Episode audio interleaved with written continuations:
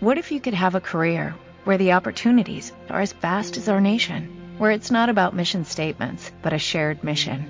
At U.S. Customs and Border Protection, we go beyond to protect more than borders, from ship to shore, air to ground, cities to local communities. CBP agents and officers are keeping people safe. Join U.S. Customs and Border Protection and go beyond for something far greater than yourself. Learn more at cbp.gov/careers. Coincidencias es el programa de Enrique Llamas de Madariaga y Denise Pesana.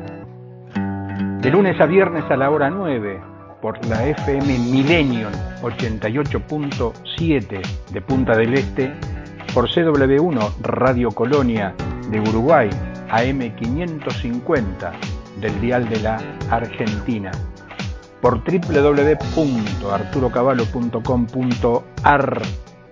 ¿Y qué dirá a todo esto el señor Arturo Caballo? Buen día, Arturo. ¿Qué tal? ¿Cómo les va? ¿Cómo los trata la vida? Muy bien. Bien, acá muy bien. esperando, ¿viste que dicen que acá en, en Uruguay esperan nevada para julio y sequía para el verano? ¿Eh? Ya, ya se van anticipando. Fresquete, eso. nevada y después sequía, todo junto. Son todo tipo de, de modificaciones climáticas, ¿no? Ajá. Cuando ustedes están hablando del caso de Jujuy, ¿me puedo sumar? Claro, por supuesto. Eh, ahí en Uruguay, en Montevideo, tiene su sede el Parla Sur. Sí. Eh, ayer hubo Sí, una... escándalo, ¿Cómo? escándalo.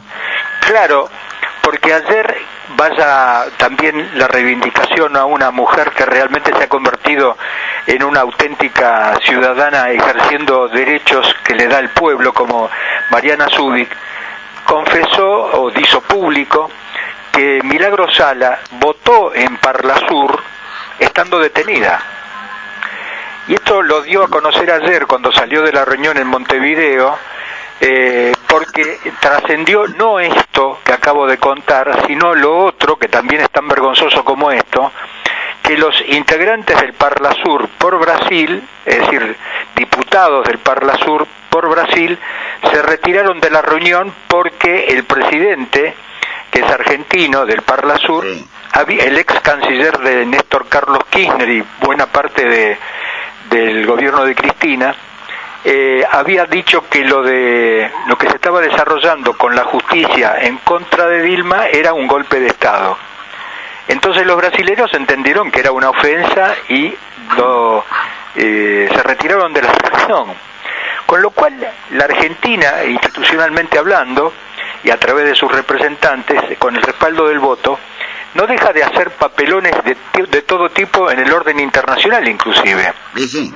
porque en la anterior reunión del Parla Sur no se quiso mostrar eh, la- las votaciones eh, como manejaba la, la situación el presidente eh, de- argentino del Parla Sur, no se mostró los papeles, digamos, en esta cosa que, se- que suena a la Asociación de Fútbol Argentino, que con veedores de todo tipo eh, terminaron encontrando un voto de más cuando los participantes eran una cifra menor a ese voto. Mm.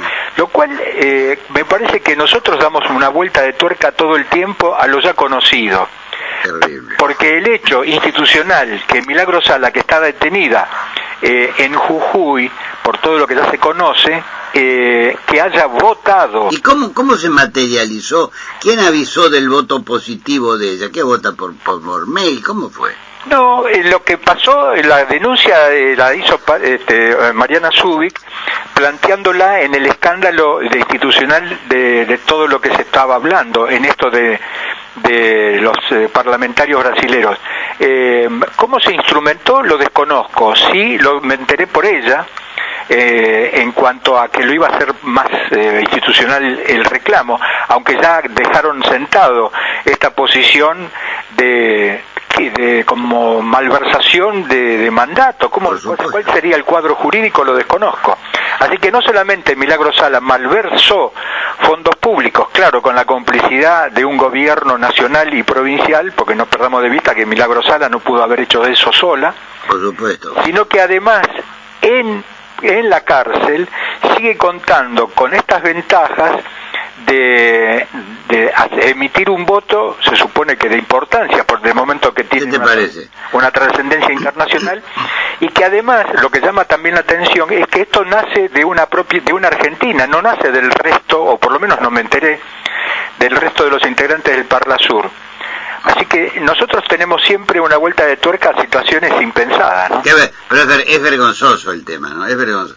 Y, y el, el ex canciller Tayana, este, a quien más de una vez destrató Cristina. ¿Te acordás en la, aquella reunión en el Paraguay? Jorge Tayana es el presidente del Parlamento. Sí, sí, sí, sí. ¿Te acordás que lo destrató Cristina incluso en una reunión en, en Paraguay? Llego tarde acá una hora porque este no me avisa del cambio de hora y la culpa la tiene. Destrataba como destrataba a todos. Sí, sí. Este, y Tayana claramente, eh, hay declaraciones incluso en diarios brasileños hoy, que dicen, se metió en un tema de política interna.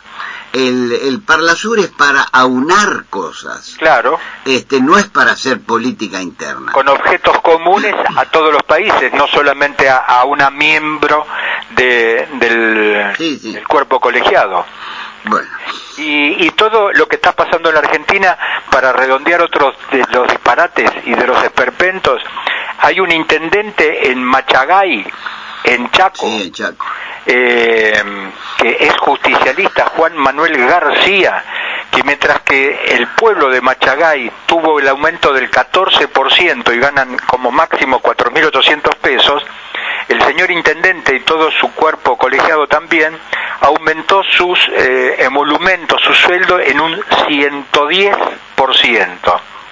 Así que mientras los empleados tienen aumento del 14%, él el 110% y ganarán alrededor de 30 mil pesos mensuales en un pueblo que está en emergencia hídrica. En el Chaco, hablar de emergencia hídrica parece uno de los tantos chistes, pero no, es una realidad, ¿no? Digo esto por las sequías y las altas temperaturas del Chaco. Claro, pero Machagay además es un pueblo muy pobre. Claro.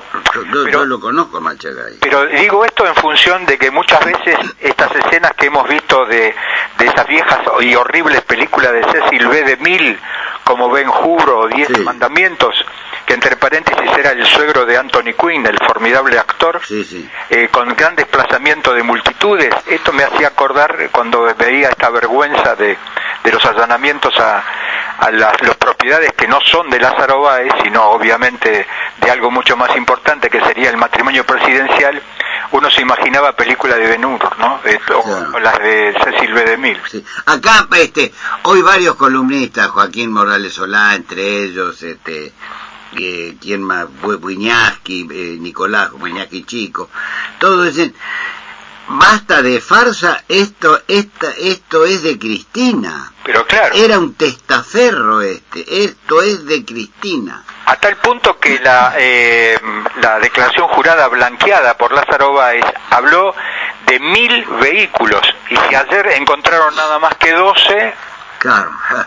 Me parece que también van, eh, van lento o desaparecen los vehículos, ¿no? Claro, él dijo, 900 es el dato que me da a mí un, fiscal hace, hace un tiempo, 200 de, de, alta gama. Este, él tenía una colección de Mercedes-Benz. Ayer no los agarraron, o sea, agarraron ya los, los, los clásicos que este, que no son de gran valor, Torino, eh, Valiant. La línea Valiant, etcétera, que eran muy lindos en su época. Él compraba todo, ¿no? La obscenidad de tener tanta guita y no saber qué hacer con esa plata. Exacto, exacto, sí. Y además, con la valentía de algunas ciudadanas o ciudadanos, en este caso Mariana Zubik, que fue también la iniciadora con Elisa Carrió de algo que ya tiene tres años. No hay que poner de vista que eh, la actitud del, del juez Casanelo y del fiscal Marijuán tiene tres años de demora. Tres años. Y, y, este, y Mariana Zubik dijo lo mismo que viene diciendo hace años Lilita Carrió. Se han robado 10 mil millones de dólares. Claro, claro. 10 mil millones de dólares, qué locura. El robo más grande que se conoce en la historia. ¿no? En el marco de la democracia y en el marco de lo que supuestamente era una especie de revolución, porque antes de ellos no existía la patria. No, señor, no existía. Después de ellos tampoco. la vaciaron los progres. Señor Arturo Cabal, nos reencontramos mañana. Un abrazo, Arturo. Muchas gracias, hasta mañana. hasta mañana.